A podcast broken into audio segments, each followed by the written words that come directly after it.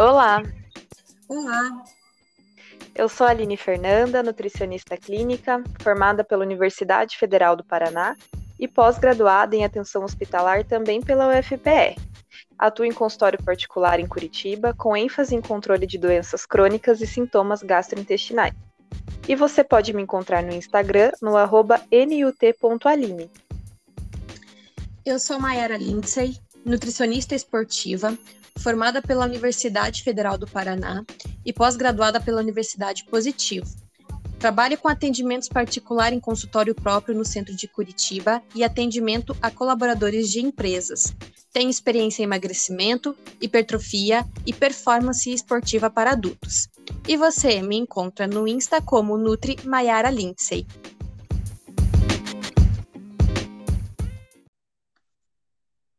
Sejam bem-vindos ao quarto episódio dessa segunda temporada do nosso podcast Isso é Saudável?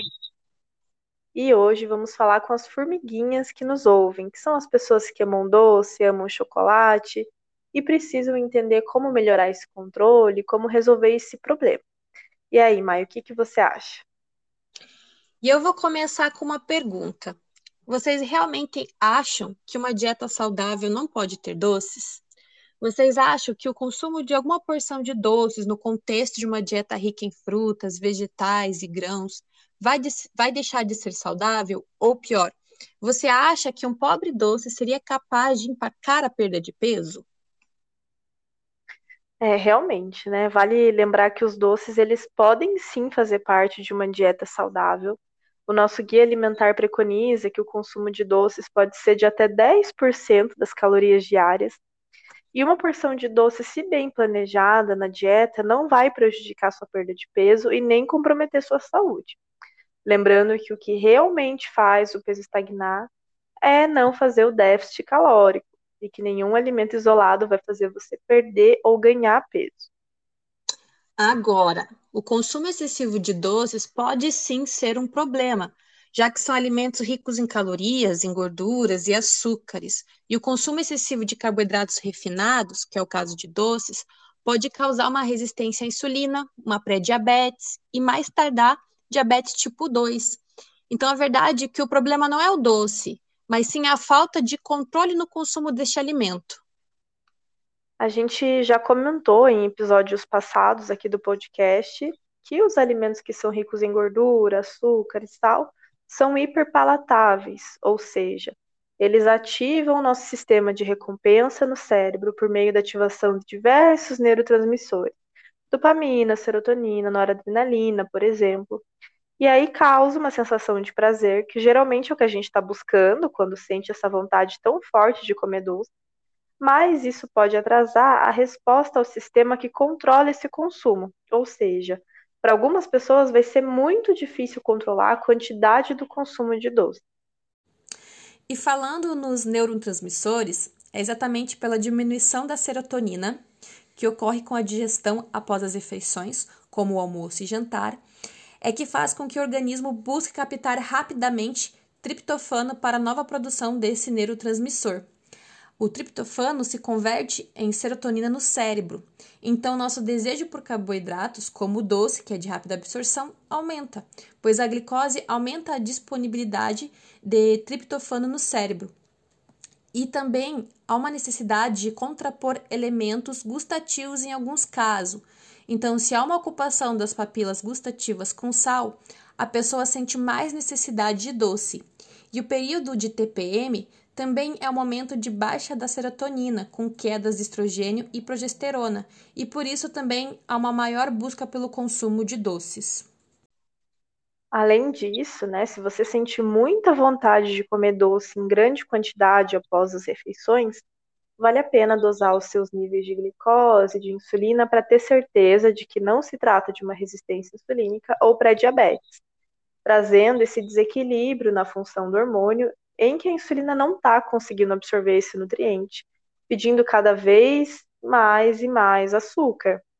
E se a vontade de doce é muito forte o dia inteiro, vale também avaliar se você tem outros sintomas, como candidíase de repetição, ou micose, imunidade mais baixa, um cansaço excessivo, enxaqueca importante, e o intestino mais desequilibrado, então ou muito preso ou muito solto, que aí com o auxílio do seu nutricionista ou do seu médico é possível investigar a predominância de um desequilíbrio dos, das bactérias ali presentes no seu intestino, que pode estar causando essa vontade de doce desenfreada. Mas se você percebe que não tem essa vontade de doce tão extrema, que um pouquinho já te satisfaz, lembre também que fruta é sim sobremesa. E eu gosto principalmente daquelas ricas em vitamina C, como as frutas ácidas, né, cítricas, é, o kiwi ou a manga também, por exemplo. Elas vão ter carboidratos, o que ajuda tanto a aumentar a disponibilidade de triptofano, aquele precursor do hormônio do bem-estar que a mãe já colocou ali, né? como deixar essas papilas gustativas mais doces. E quando eu sugiro as ricas em vitamina C, é porque aí a gente já bate a nossa necessidade diária, melhora a absorção do ferro que foi consumido na refeição, e com as suas enzimas, o teor de ácido, dependendo da fruta, ajuda também a facilitar a digestão. Mas não tem problema nenhum, né? Durante a semana intercalar, um dia come a fruta de sobremesa, no outro dia come chocolate um docinho. É, e outra dica aqui é manter o consumo de chocolates com um bom teor de cacau, acima de 70%, já que o próprio cacau é rico em triptofano, que irá nos auxiliar muito com essa sensação de bem-estar, e também por ser fonte de carboidrato, como já dito também em relação às frutas, vai aumentar a disponibilidade desse nutriente. E outra dica para quem não consegue ter o, auto, o autocontrole é tentar evitar as pistas. Quando digo isso, é evitar de ter doces em casas, em casa, em fácil acesso, evitar passar perto do lugar que você tem o costume de entrar diariamente, comer doces descontroladamente, né? Desinstalar o iFood e assim se programar para quando for consumir algum tipo de doce. Perfeita sua colocação, Mai. Quando falamos de hábito, é importante sempre lembrar que ele é uma ação que a gente já está fazendo no automático que o nosso cérebro nem pensa mais e só faz, como por exemplo escovar os dentes. Então, por isso, a gente tem que quebrar a ação que vem antes, como nos exemplos que você deu. E como o doce nos traz essa sensação de bem-estar, vale a pena também observar na sua rotina se você tem colocado ações de lazer ou se você tem estudado ou trabalhado muito. Tem sido 100% produtividade, zero descanso, se estressado ao extremo, dormido muito mal. E aí o doce acaba sendo a única esperança e o único bom momento desse dia. Então, muita atenção também à forma como você tem se tratado aí nas suas 24 horas.